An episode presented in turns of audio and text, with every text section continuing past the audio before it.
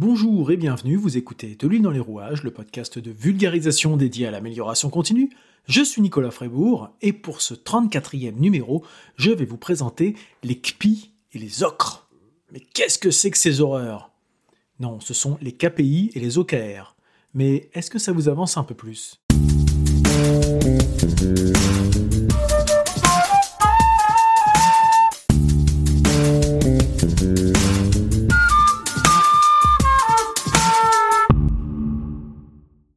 Alors les KPI et les OKR, ce sont encore une fois des sigles issus de la langue anglaise.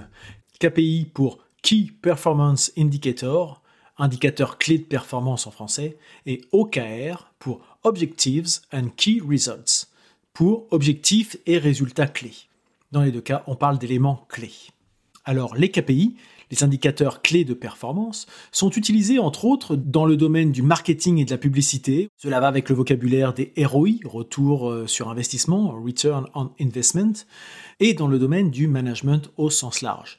Ce sont des indicateurs utilisés pour l'aide à la décision dans les organisations et utilisés particulièrement en gestion de la performance organisationnelle. Les KPI sont utilisés pour déterminer les facteurs pris en compte pour mesurer l'efficacité globale d'un dispositif. Donc un KPI, c'est un indicateur qui est généralement chiffré et qui permet de suivre l'efficacité d'une action par rapport à des objectifs définis. Il existe plusieurs centaines de KPI utilisables, mais pour que la notion d'indicateur clé conserve son sens, seuls quelques KPI doivent être utilisés simultanément pour déterminer la performance d'une activité. Dans la pratique, il existe cependant un glissement sémantique et on a tendance à parler de KPI finalement des fois pour parler simplement d'indicateurs. Vous l'entendrez, quels sont tes KPI, comment tu arrives à mesurer avec tes KPI, etc. Alors qu'en général, on parle de tout indicateur confondu. C'est vraiment un abus de langage. Un indicateur dit de performance, ça oriente une démarche de progrès. Il peut être collectif ou personnel, le KPI est nécessairement en phase avec la stratégie choisie, puisque KPI, on parle d'indicateur clé. Donc il doit répondre à une problématique stratégique. Et pour assurer le pilotage d'une activité, les KPI peuvent être regroupés dans un tableau de bord de pilotage. Le pilotage, c'est comme dans un avion, il ne faut pas surcharger le nombre d'indicateurs à mettre à jour et à suivre au risque de ne plus voir les informations importantes. Et donc à ce moment-là, on ne sait plus trop où se place le curseur de la réussite, car en fait, le plus est l'ennemi du bien, et beaucoup de reporting sont surchargés de données sans qu'on puisse vraiment comprendre euh, chacun des indicateurs présentés. On a tout un panel devant ses yeux, on ne sait plus vraiment euh, ce qui est important, ce qui ne l'est pas, ce qui est prioritaire de ce qui ne l'est pas. Et donc, qu'est-ce qui influence, qu'est-ce qui a un impact visiblement, réellement sur la stratégie? Et donc les, KPI sont utilisés lorsque la nature des activités favorise la possibilité de mesure. Parce que bien sûr, pour pouvoir avoir des indicateurs, il faut pouvoir mesurer. On n'est pas dans le ressenti, on reste dans du factuel. Et donc les KPI sont utiles dans globalement tous les métiers de l'entreprise. Ça permet d'identifier ce qui peut être amélioré, puisqu'on est encore une fois, on est dans une démarche d'amélioration continue. Et notamment d'évaluer l'efficacité des actions mises en place qui sont liées aux objectifs et à la stratégie de l'entreprise. Donc on reboucle avec ce que je disais au début, les KPI peuvent faciliter la prise de décision et réorienter la stratégie aux besoins. Alors comme je l'évoquais au début, c'est pas si simple parce qu'il existe plusieurs centaines de, de KPI qu'on peut suivre. Alors comment donner du sens à tous ces indicateurs? Comment s'y retrouver parmi la diversité de données à disposition? Eh bien simplement en identifiant, en surveillant les éléments de performance qui ont un impact sur le résultat, sur les objectifs car ces KPI évaluent l'atteinte d'un objectif stratégique ou un élément qui y concourt, parce qu'on n'est pas obligé forcément de suivre l'objectif final, mais on peut suivre aussi les éléments constitutifs de cet objectif final. Alors les KPI ne sont pas une fin en soi. Euh, suivre les KPI, ce n'est qu'un moyen de comprendre comment fonctionne ou non l'entreprise, comment prendre les bonnes décisions rapidement.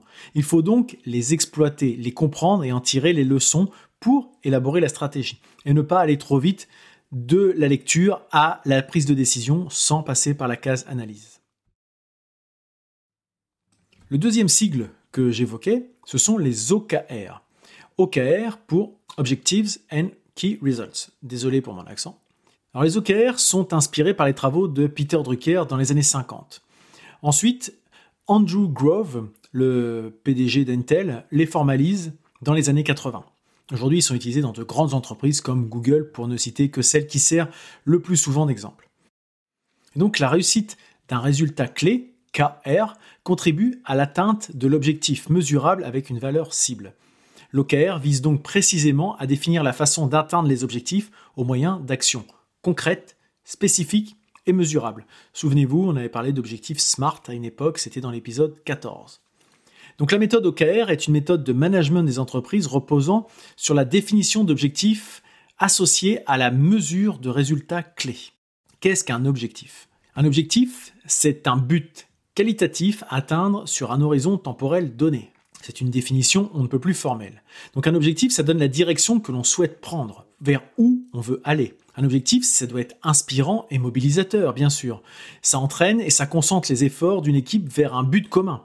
Ça donne du sens aux actions qui sont menées. Et encore une fois, je reviens sur ce que je disais il y a quelques temps, les objectifs ont tout intérêt à être smart, donc je vous invite à revenir sur l'épisode du podcast, mais aussi à écouter l'épisode 11 du podcast Jeudi Lean qui revient sur les objectifs SMART bien dans le détail. Le podcast Jeudi Lean donc qui aborde les sujets d'amélioration continue sous l'angle du Lean Management. Et donc, qu'est-ce qu'un résultat clé? Euh, La réussite d'un résultat clé contribue à l'atteinte d'un objectif auquel il est relié. Il doit donc être mesurable, il est constitué d'une mesure et d'une valeur cible. Attention, parfois on confond le résultat avec les différentes tâches, moyens, actions mises en œuvre. Pourtant, ce sont deux choses différentes. Par exemple, mettre en place une action de formation sauveteur secouriste du travail n'est pas un résultat clé. C'est une action, c'est une tâche. Avoir 20% de l'effectif formé sauveteur secouriste du travail est un résultat clé. Voilà où se situe la nuance. Donc il est généralement d'usage de définir trois résultats clés par objectif, l'important étant de rester simple, efficace, tout en utilisant suffisamment de mesures pour être pertinent.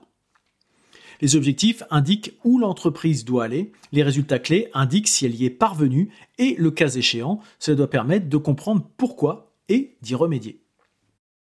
Alors vous allez me dire quel est l'intérêt du pilotage de la performance par des OKR, les objectifs et résultats clés. Ça permet de définir des objectifs ambitieux à la recherche de la performance et d'avoir un gain de productivité, notamment en permettant à chaque employé de se consacrer à la réalisation d'objectifs précis servant la stratégie globale, et ainsi on fait en sorte que chacun soit le plus efficace possible. Tout le monde va dans la même direction en se partageant intelligemment le travail et en s'entraidant. Il n'y a pas d'énergie dépensée dans des tâches inutiles ou contre-productives. Alors, ce pilotage de la performance par les OKR, ça permet également donc l'engagement des employés. Puisque comme je viens de l'évoquer, ces OKR donnent un sens à l'activité des collaborateurs avec des priorités claires en parfait accord avec la stratégie de l'entreprise. Les équipes sont donc responsables de leurs objectifs. Les collaborateurs identifient donc clairement les niveaux de performance attendus et les relient facilement aux différents processus contributeurs de l'entreprise. La méthode OKR permet donc d'associer les salariés de l'entreprise et de les ressembler autour d'un même objectif. Et donc quand on parle de donner du sens, ça permet donc d'être impliqué dans la recherche de solutions, qui est beaucoup plus motivant que d'appliquer des décisions, des ordres qu'on ne comprend pas ou auxquels on n'adhère pas. Alors un autre sujet qui est intéressant, c'est que le pilotage par OKR, ça renforce la notion d'agilité. L'entreprise s'adapte ainsi plus facilement à de nouvelles donnes dans ses marchés, dans son environnement concurrentiel, en travaillant sur des cycles courts. C'est ça qui est important dans l'agilité, ce sont les cycles courts. On a aussi un alignement des objectifs. La cohérence est assurée entre les différents niveaux de l'entreprise en renforçant sa capacité à atteindre ses objectifs supérieurs. Cette méthode permet de fournir un cap, une direction vers laquelle tendre en toutes circonstances. Ce pilotage par les OKR, ça permet une transparence aussi qui est très appréciée puisque les OKR sont publics et largement diffusés. On n'est pas du tout dans la rétention d'informations, donc tout le monde sait à quoi on peut contribuer. Et donc euh, finalement, ça permet de définir un objectif majeur, poursuivi par l'ensemble de la société, puis d'élaborer une stratégie permettant de l'atteindre. Cette stratégie sera ensuite décomposée en plusieurs petites tâches, chacune associée à des objectifs dont les résultats devront être mesurables. Chaque petite tâche effectuée est une étape clé qui, articulée à toutes les autres, permet d'atteindre l'objectif final et ainsi de remplir la mission de l'entreprise. Alors quels sont les critères de succès des OKR Donc c'est comme je l'ai évoqué de travailler sur des cycles courts comme ce qu'on trouve dans les méthodes agiles, puisque l'intérêt c'est d'avoir de l'efficacité en mettant en place de la réactivité et de l'adaptivité. Bien sûr, pour réussir, il faut limiter le nombre d'objectifs, ne pas vouloir courir tous les livres en même temps, faire preuve de transparence, comme je l'ai déjà évoqué, favoriser l'autonomie, puisqu'un objectif fixé n'est pas un ordre donné, ça doit être incitatif. Les équipes doivent chercher elles-mêmes la solution permettant d'atteindre cet objectif. Bien sûr, utiliser des mesures vraiment mesurables, s'assurer bien sûr, comme on l'évoquait tout à l'heure dans les objectifs SMART, de s'assurer qu'on va pouvoir mesurer ce qu'on décide et pas mettre en place d'usines à gaz complètement ingérables euh, qui ne permettront pas d'avoir des conclusions factuelles. Ces mesures doivent être définies selon ce qui a le plus d'impact sur l'objectif, puisque ça met en cause la pertinence du système. Et donc dans cette mesure, il faut avoir accès à des valeurs de référence. Si on se dit on veut atteindre un taux de 75% de tel objectif, d'accord, mais on part de quoi? Quelle est la valeur de référence? Aujourd'hui on est à 0, on est à 25, on est à 74. Quel va être le cap à franchir pour atteindre le 75% de tel objectif? Et donc ça c'est important. Et il faut bien sûr effectuer un suivi régulier, ne pas attendre une année ou un trimestre si cela nécessite un suivi beaucoup plus régulier pour pouvoir réorienter si besoin. Et le point qui reste important, qui est un sujet plutôt de management, c'est ne pas lier les objectifs à l'évaluation de la performance des collaborateurs. Le but n'est pas d'en tirer de la performance individuelle, mais de mutualiser les efforts pour l'intérêt commun.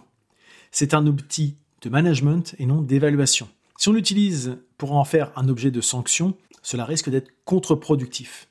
Et donc en matière de démarche d'amélioration continue, la méthode OKR peut s'appliquer partout, dans les grands groupes, mais aussi dans les startups. C'est plus une question de philosophie, et à l'instar des démarches QSE, euh, qu'on associe souvent aux normes ISO, c'est plus une question de philosophie qu'une question de taille d'entreprise ou de moyens d'entreprise, ni même de secteur d'activité, car ça suppose de laisser de l'autonomie aux équipes, de faire confiance, de laisser trouver des solutions. Et donc ça nécessite bien sûr d'avoir mis en place une situation de confiance pour initier ce type de démarche au sein des entreprises. Donc ça, on voit bien que c'est plus une question d'état d'esprit et de management qu'une question de taille et de fonctionnement d'une organisation. Pour finir, quelles sont les différences entre un KPI et un OKR Un KPI, ça mesure la performance d'un processus, d'une activité, d'un service, d'une campagne, etc., etc. Le KPI peut être utilisé comme un signal d'alerte pour identifier des problèmes et ce qu'il faut améliorer. Ça permet de surveiller et piloter une activité à travers un tableau de bord, par exemple.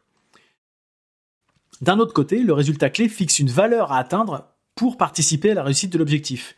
Il possède une forte dimension managériale en s'intégrant dans un système de pilotage complet et cohérent. Alors il peut arriver qu'on mélange des fois l'indicateur et l'objectif dans certaines organisations, mais ce sont bien des choses qui sont différentes. Voilà donc ce que sont les KPI et les OKR. J'espère avoir été assez clair parce que ce sont des notions qui ne sont pas si simples que ça à expliquer. Euh, en conclusion, si vous êtes encore là, j'espère que ça vous a plu. Si ça vous a plu, parlez-en autour de vous. Vous pouvez laisser des notes et des commentaires sur les annuaires de podcast de type Apple Podcast. Surtout, n'hésitez pas à partager ce podcast, le bouche à oreille et la recommandation étant les meilleurs moyens de promotion. Vous pouvez me suivre sur rouages.fr, sur les réseaux sociaux, et n'hésitez pas à me contacter par le moyen que vous souhaitez pour évoquer, pour échanger, pour me contredire, pour compléter ce que j'ai pu dire, l'objectif étant de susciter une discussion sur les sujets d'amélioration continue. Il me reste donc à vous souhaiter de passer une très bonne journée et je vous dis à bientôt.